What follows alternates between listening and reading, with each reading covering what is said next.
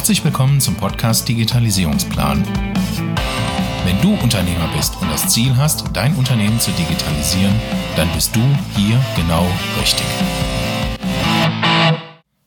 Liebe Freunde der gepflegten Digitalisierung mit Plan. In der heutigen Folge geht es darum, wie ich ein Thema im Netz besetze, so dass keiner mehr so leicht an mir vorbeikommt, egal wie groß oder wie anders er ist. Ähm, das Thema heute hat so ein bisschen das Thema Content Marketing in Verbindung mit Landing Pages und äh, Vertrieb. Ne, das ist so ein bunt gemixter Strauß. Ähm, die Folge wird heute ein bisschen länger gehen, aber ähm, da sind so Sprungmarken drin. Du kannst also zu den jeweiligen Abschnitten springen, äh, die dich interessieren. Im ersten Teil gehen wir ein bisschen darum, wie besetze ich eine Nische ne, im, im, im, im Web, so dass ich halt äh, keiner mehr an mir vorbeikommt.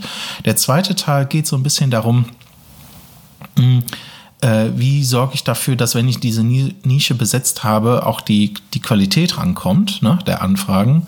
Und äh, der dritte Teil kommt so ein bisschen auf dem ähm, Bereich Vertrieb. Ähm, nochmal, ähm, da einfach noch eine andere Sichtweise drauf. Und ähm, der erste Teil ist halt Nische und ähm, ja, gehen wir da mal drauf ein. Also, wenn ich eine Nische besetzen möchte, dann muss in erster Linie mir erstmal klar sein, welche Themen treiben eigentlich meine Kunden heran. Ne? Also die Schmerzthemen meiner Zielgruppe muss ich genau wissen. Ich nenne mal ein Beispiel. Bei uns damals im E-Commerce war das, ich sage jetzt mal, war das Schmerzthema nicht Konversionsoptimierung, sondern Schmerzthema war Warenkorbabbrecher reduzieren. Ja, also am anderen Ende ist jemand, der hat einen Online-Shop, der gibt viel Geld für Werbung aus, aber ich sag mal auf gut Deutsch, die Leute kaufen fast gar nicht. Und wenn sie überhaupt was kaufen, also viel in den Warenkorb legen, aber gar nicht kaufen, ne, waren also die Warenabbruchquote oder Warenkorbabbruchquote relativ hoch. Und ähm, natürlich stellt sich immer die Frage, ist das normal so? Ist das bei jedem anderen auch so? Und ähm, ja, im Prinzip eigentlich diesen Fehler wurde halt versucht zu beheben. Das heißt, der größte Schmerz am anderen Ende war halt einfach, äh, Warenkorbabbrecher einfach zu reduzieren. So. Ähm, jetzt ist eine Frage, welche Positionierung nehme ich im Netz dazu ein, um genau diese Leute zu adressieren? Äh, das Spannende dabei ist, dass Google dir zu diesem Kontext ähm, meistens Keywörter liefert, ähm, aber das Suchvolumina, was Google dir anzeigt, nicht in der Regel der Realität entspricht. Ich nehme diesen Beispiel mit diesen Warenkorbabbrecher reduzieren sehr, sehr gerne. Ähm, der eine oder andere erinnert sich vielleicht über ein Gespräch mit mir darüber, ähm, weil es einfach gut nachvollziehbar ist. Ähm, Google sagt als Beispiel, jetzt mal konkret gesagt, ähm, Warenkorbabbrecher reduzieren wird laut Google 60 Mal im Monat gesucht. So, jetzt kann man sagen, okay, das, das ist jetzt nicht viel. Ähm, äh, wollen wir überhaupt dafür ein Angebot haben? Gut, in meinem Fall war es so, ich hatte ein Angebot dafür, ne, ein Lösungsangebot dazu. Und da habe ich gesagt, okay, wenn 60 Menschen danach suchen und äh, ich kann das 60 Menschen anzeigen, aber irgendwie sagte mir mein Bauchgefühl, ich glaube nicht, dass das 60 Menschen sind. Und äh, dann bin ich hingegangen, habe dafür quasi eine Werbeanzeige geschaltet, habe sie quasi auf eine Landingpage geschickt, wo äh, wir kennen das Problem mit der Warenabbruchquote und den Warenkorbabbrecher reduzieren und wir helfen dir dabei und wir haben einen Plan, wir haben eine Strategie, wir haben einen Service. So. Und ähm, habe eine Anzeige dafür gebaut, habe die geschaltet und dann ist folgendes passiert. Zwölf Menschen am Tag suchen nach dieser Anzeige, weil sie wurde zwölfmal eingeblendet und ungefähr vier bis fünf Menschen haben auf diese Anzeige geklickt. Nichtsdestotrotz, es war für diesen Keyword die einzige Anzeige, ne, die überhaupt angezeigt wurde. Und das brachte mich dann ähm, auf das Thema, okay, ähm, am ersten Tag, wo sie online war, vier bis fünf Menschen haben drauf geklickt. Okay, ja, lass das Ding mal laufen. Ja. Ähm, und am zweiten Tag hatte ich plötzlich ein Lied. Also eine Anfrage über diese Landingpage. Und habe mir gedacht, okay, schau dir den mal an. Telefonieren wir mit dem und siehe da, ich konnte ihm helfen siehe da, ist auch ein Kunde von uns geworden. Und ähm, naja, im Erstgespräch sagte er immer ganz klar, ja, sie waren der einzige Anbieter, der halt eine halbwegs äh, plausible Erklärung hatte. Und ähm, das machte ihm halt Spaß und sagte, das war halt für mich klar, sie müssen es können, also sie machen Werbung dafür, ähm, ja, will ich haben, ihre Leistung. So. Ähm, das hat natürlich das Denken ein bisschen äh, mal komplett über den Haufen geworfen, wo wir gesagt haben, okay, also wenn ich sage jetzt mal, ich acht bis zwölf Besucher auf eine Landingpage schicke und da konvertiert einer davon. Whopper. Okay, das ist jetzt mal im B2B-Kontext, ne? das ist nicht B2C und das ist jetzt so Nische, Nische, Nische. Ja? Ähm, hm, ob das irgendwie sich reproduzieren lässt, ob das irgendwie ähm, duplizierbar ist. Und ähm, ja, dann sind wir halt äh, auf dieser Basis hin und haben dann mehrere Landingpages gebaut und haben dann festgestellt, ja, das, ist, äh, das Thema ist duplizierbar, ähm, hat aber auch den kleinen Nachteil, nicht jedes Thema, was du meinst, was du vermarktest, hat auch draußen den Traffic. Ne, da ist ein Schmerz zwar da, aber äh, der Schmerz sorgt nicht dafür, dass der Schmerz, äh, ich sag mal, nachgefragt wird. So stark. Ja.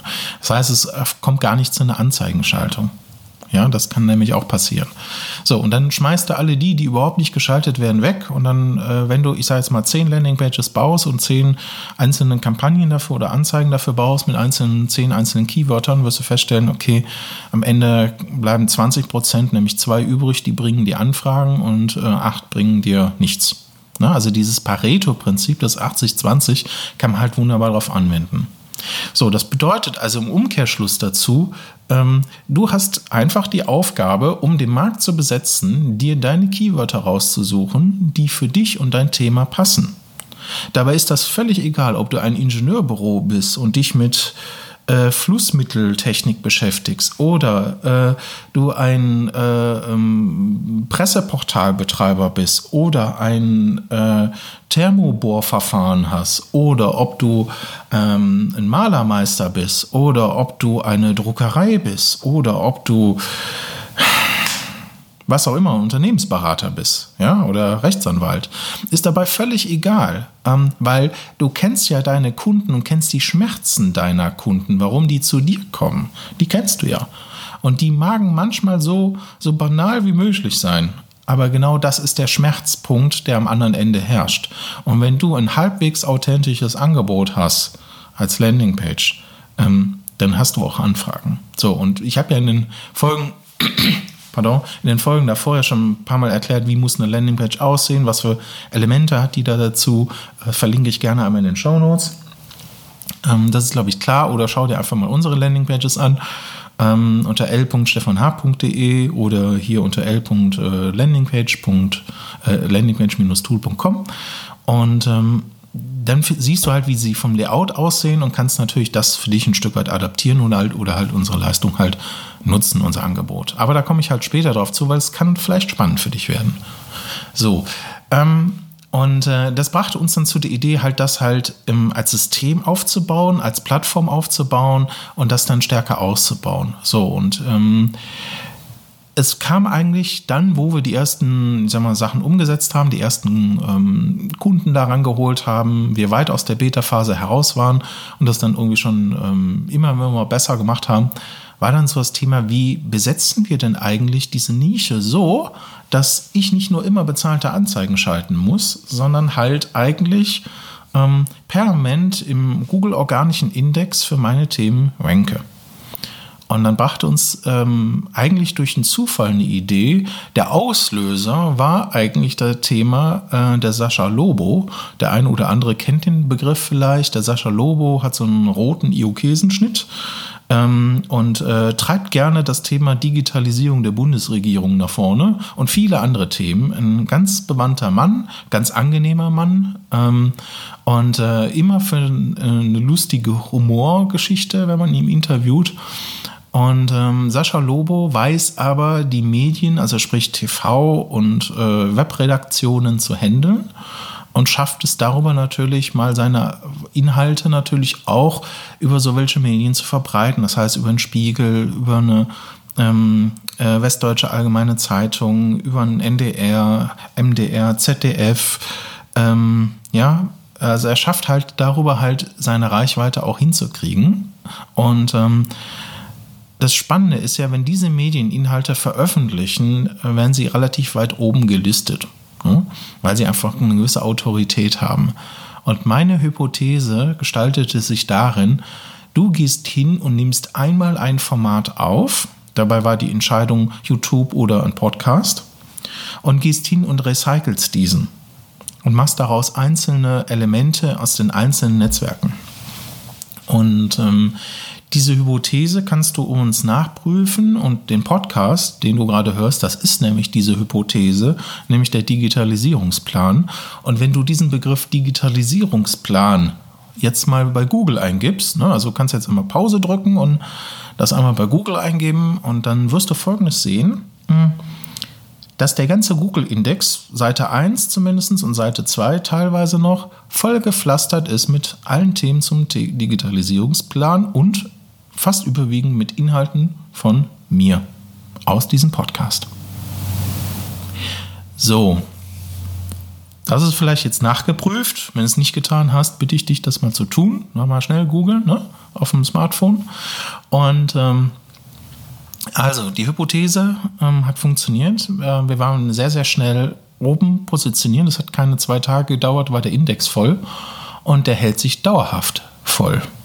So, und jetzt kann sich natürlich die Frage stellen, warum passiert denn das? Ähm, wir haben festgestellt, es ist die Kombination aus der Länge der Inhalten, die Facettenreichheit äh, der Begriffe und der Keywörter, die in den einzelnen Episoden sind und ähm, die Ausspielung auf allen unterschiedlichen Plattformen.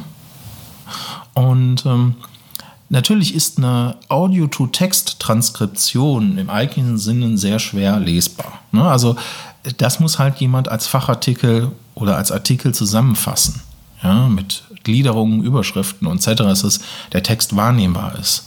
Allerdings durch die Platzierung bei all den Plattformen sind zum einen ganz viele Backlinks entstanden, zum anderen Teil ist äh, das Ganze, ähm, hat das eine wunderbare Reichweite bekommen.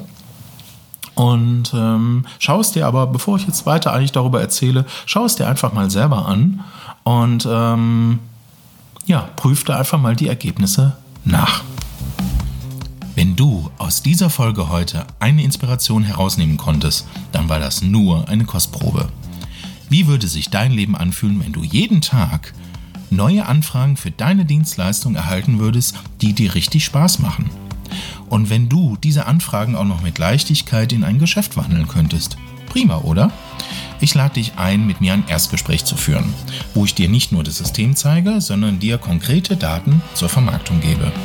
Buche dir also jetzt bitte das Erstgespräch auf digitalisierungsplan.com und ich freue mich auf unser Gespräch.